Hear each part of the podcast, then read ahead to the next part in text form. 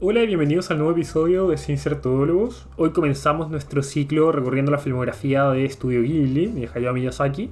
Decidimos comenzar con Náusica del Valle del Viento de 1984, una película de animación japonesa creada por Hayao Miyazaki en 1984, pero que es anterior a la fundación de Studio Ghibli, aunque espiritualmente se considera parte del canon e incluso la primera de la filmografía. Como pueden entender, decidimos experimentar un poco y recurrir a algo más exótico. eh, y por tanto voy a comentar esta película que relata un mundo post-apocalíptico donde la humanidad se ha visto fuertemente diezmada por una catástrofe que ocurrió mil años antes de la historia y que dejó al mundo en una situación de bastantes problemas ambientales, especialmente en torno a una neblina tóxica que se expandió por el mundo y a través de unas plantas y que cubrió gran parte de la superficie de la Tierra. En este contexto, creció una civilización, pequeñas civilizaciones, lugares concretos del mundo, pero alejados de estos grandes desiertos y selvas tóxicas, plagadas de insectos mutantes gigantes.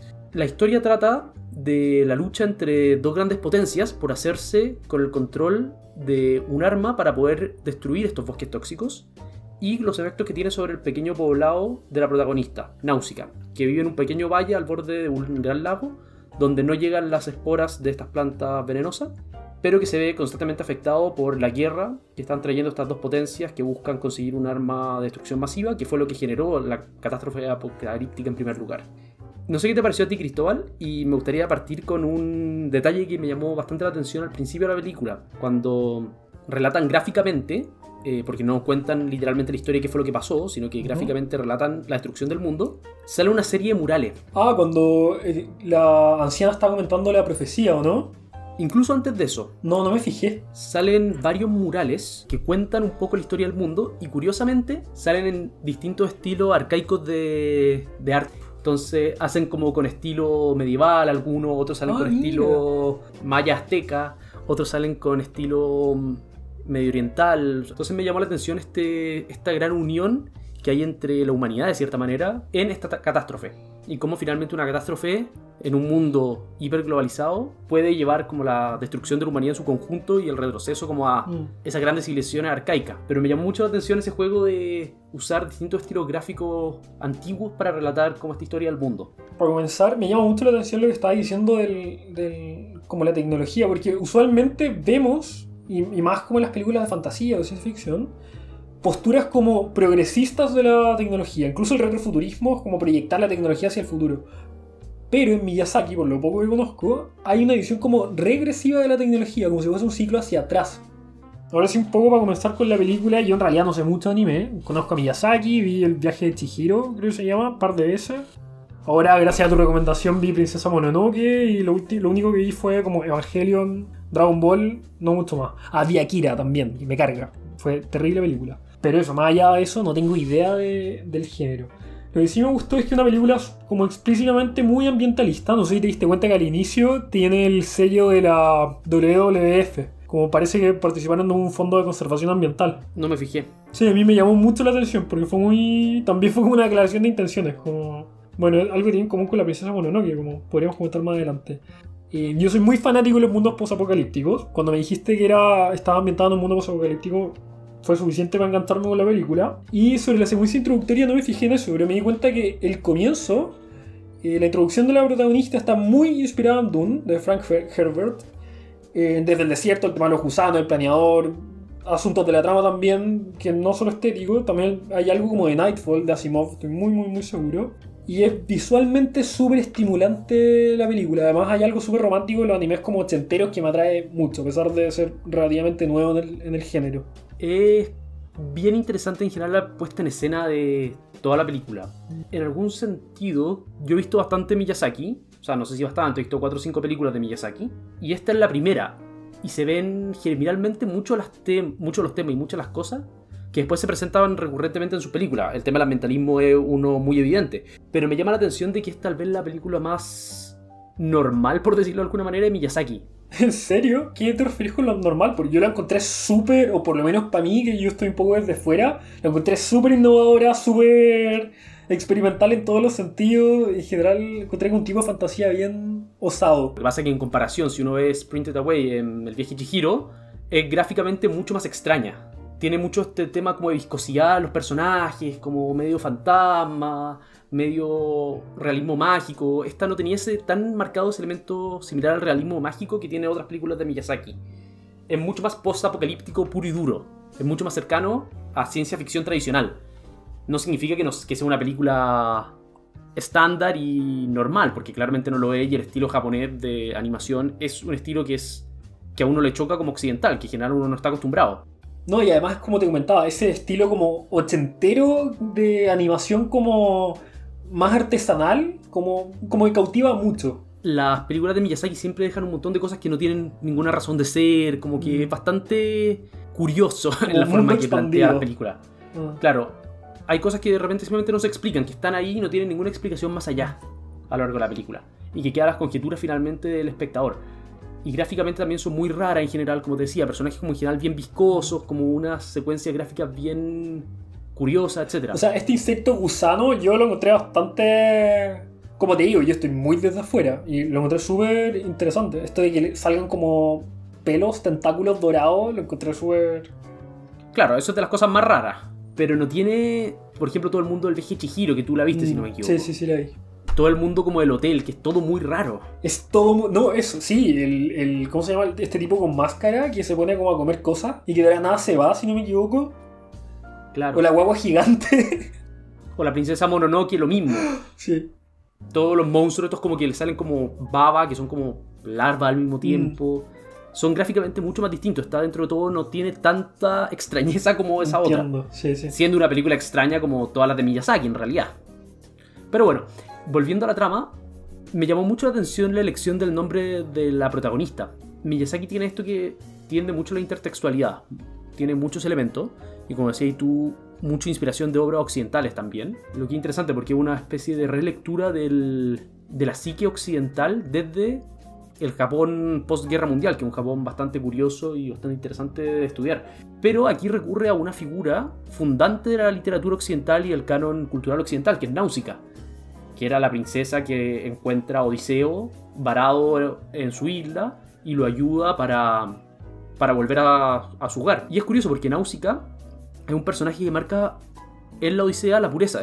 Entonces, bien curioso que le haya elegido este personaje que marca bastante claro la pureza dentro de un mundo que es bastante pérfido como el mundo de la mitología griega, para relatar esta historia en un mundo cuyo elemento central es claramente la decadencia.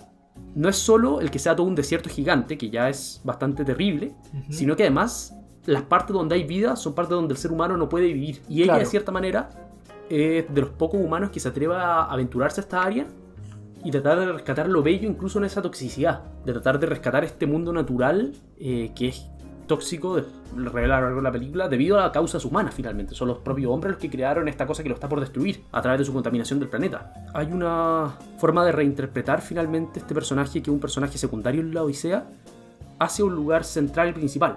Yo me quedé con la secuencia introductoria.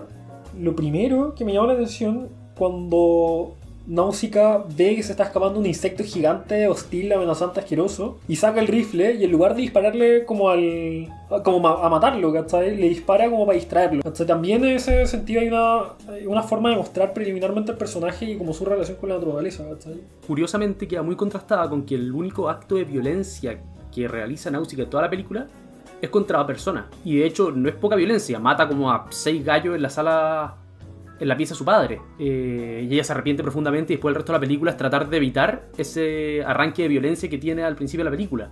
Pero nunca tiene un arranque de violencia contra los animales, contra los insectos. Lo encontré bastante curioso finalmente de que su relación con la naturaleza y su pacifismo de cierta manera no es absoluto, sino que tiene también el defecto humano de violencia, pero solo contra un humano.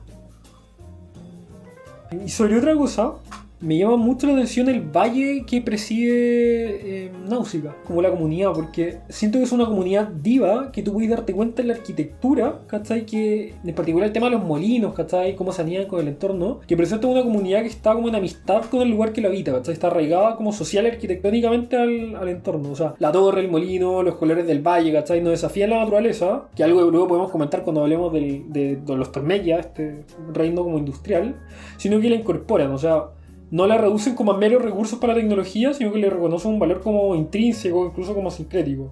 El hombre en la naturaleza, no sobre la naturaleza, sino como parte de su entorno y incluido en él. Es interesante que el valle es extremadamente bucólico. El molino de viento, el bosque, la plantación, mucha reminiscencia a la idea bucólica tradicional medieval. Sí, y cómo construye junto a la naturaleza y no como sobre la naturaleza. O sea, este mismo tema de que Náusica se mueva en un planeador, por ejemplo mientras que los Tolmequia se movían con naves gigantes, que luego me gustaría comentarlo también aparte, ¿cachai? O, mediante, el, mediante el petróleo.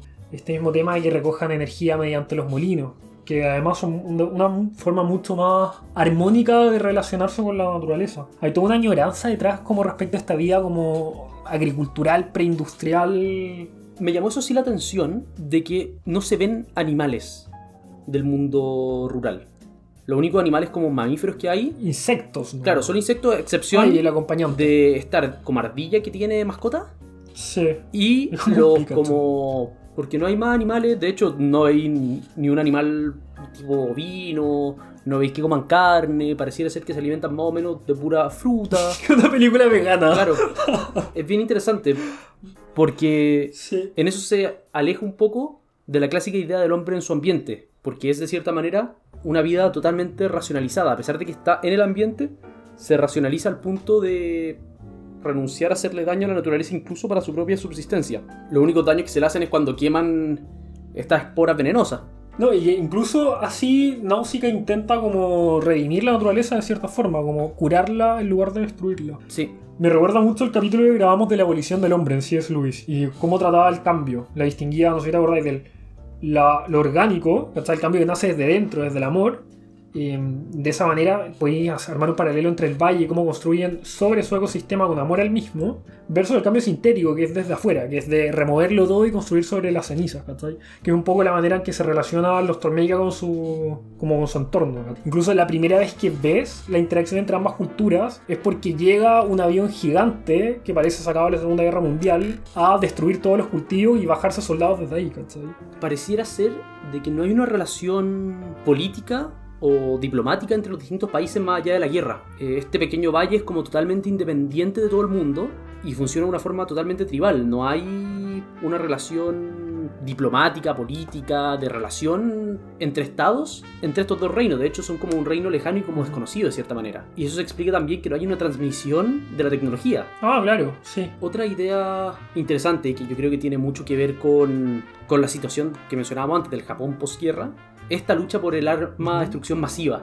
Especifican que fue la causa de la destrucción del mundo y el estado post-apocalíptico en que se encuentra, pero que estos dos reinos militares están tratando de conseguir. Sí, yo tengo dos notas sobre eso, como relacionándolo un poco con el Japón del siglo pasado, que transmite dos notas sobre el espíritu de su época. La primera es el tema de la vida después de la tragedia, que es lo que estáis diciendo tú, de cómo los dioses guerreros llegaron a destruirlo todo, que además es bien chistoso porque hablan de dioses guerreros, que son estas armas de destrucción masiva, pero que funcionalmente son tecnologías, o sea, son tan instrumentalizados por el mundo. Y cómo están todos marcados por las consecuencias que dejaron las armas de destrucción masiva, las bombas, incluso este tema del mar tóxico es básicamente un paralelo a la radiación súper super express. Y eso es algo muy íntimo para el Japón de esa época, porque creo que el Japón de esa época todavía vivía por un proceso de modernización donde las bombas nucleares era un asunto de par de generaciones atrás.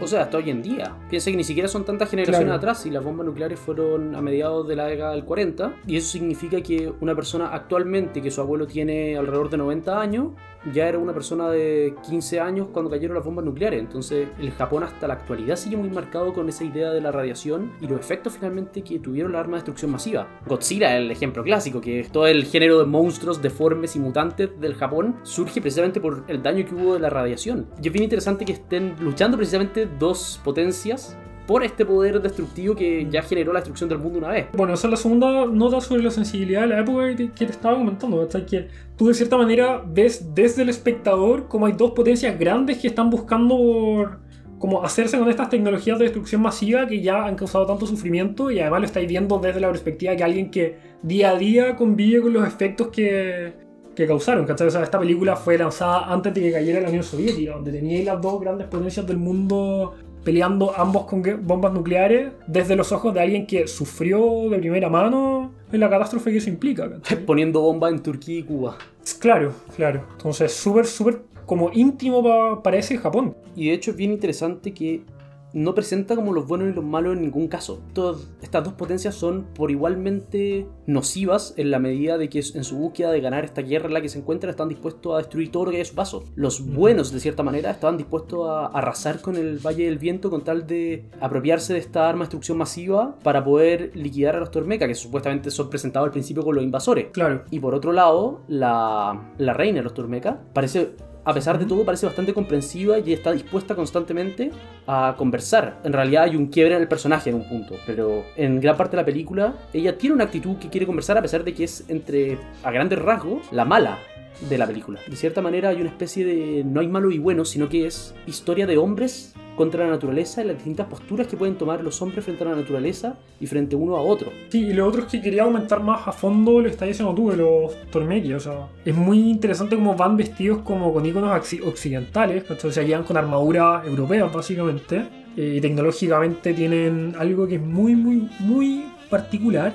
Que es una estética que se llama diesel punk. Que esta cosa, no sé si lo habéis escuchado, No. porque está como muy similar al cyberpunk y al steampunk, pero es como el hermano chico. Que es el, un estilo gráfico que reivindica el acero, el motor de petróleo este que salta mucho, ¿cachai? El humo, los remaches y todas esas cosas. Y que es propia de la tecnología petrolera como entre guerras y Segunda Guerra Mundial. Entonces, estos tipos vienen básicamente con las mismas máquinas de... que usaron para lanzar las bombas nucleares a Japón, ¿cachai? Y ahí también hay un paralelo que trazar. Lo que es interesante es que hay una especie de sincretismo entre un mundo caído y tecnología moderna. O sea, se visten como caballeros medievales, con lanza, escudo y espada, pero tienen tanques también. Y Y fusiles. lanzallamas. Sí, eso me refería con la- esta visión como regresiva de la tecnología, como si fuese un, un fractal hacia, hacia adentro. Pero claro, podríamos decir en el fondo que es la imagen de un mundo fracasado que se quebró y que solo quedaron fragmentos del mundo que alguna vez fue. El mundo que hay es un mundo post, es un mundo donde ya todo se acabó de cierta manera, que solo queda como un proceso de lenta degeneración hasta la desaparición de la humanidad, que el tema está presente varias veces, como tal vez a los humanos no nos queda más opción que desaparecer porque eventualmente estas selvas tóxicas van a cubrir todo el mundo y vamos a morir. Y lo otro que es bien interesante es que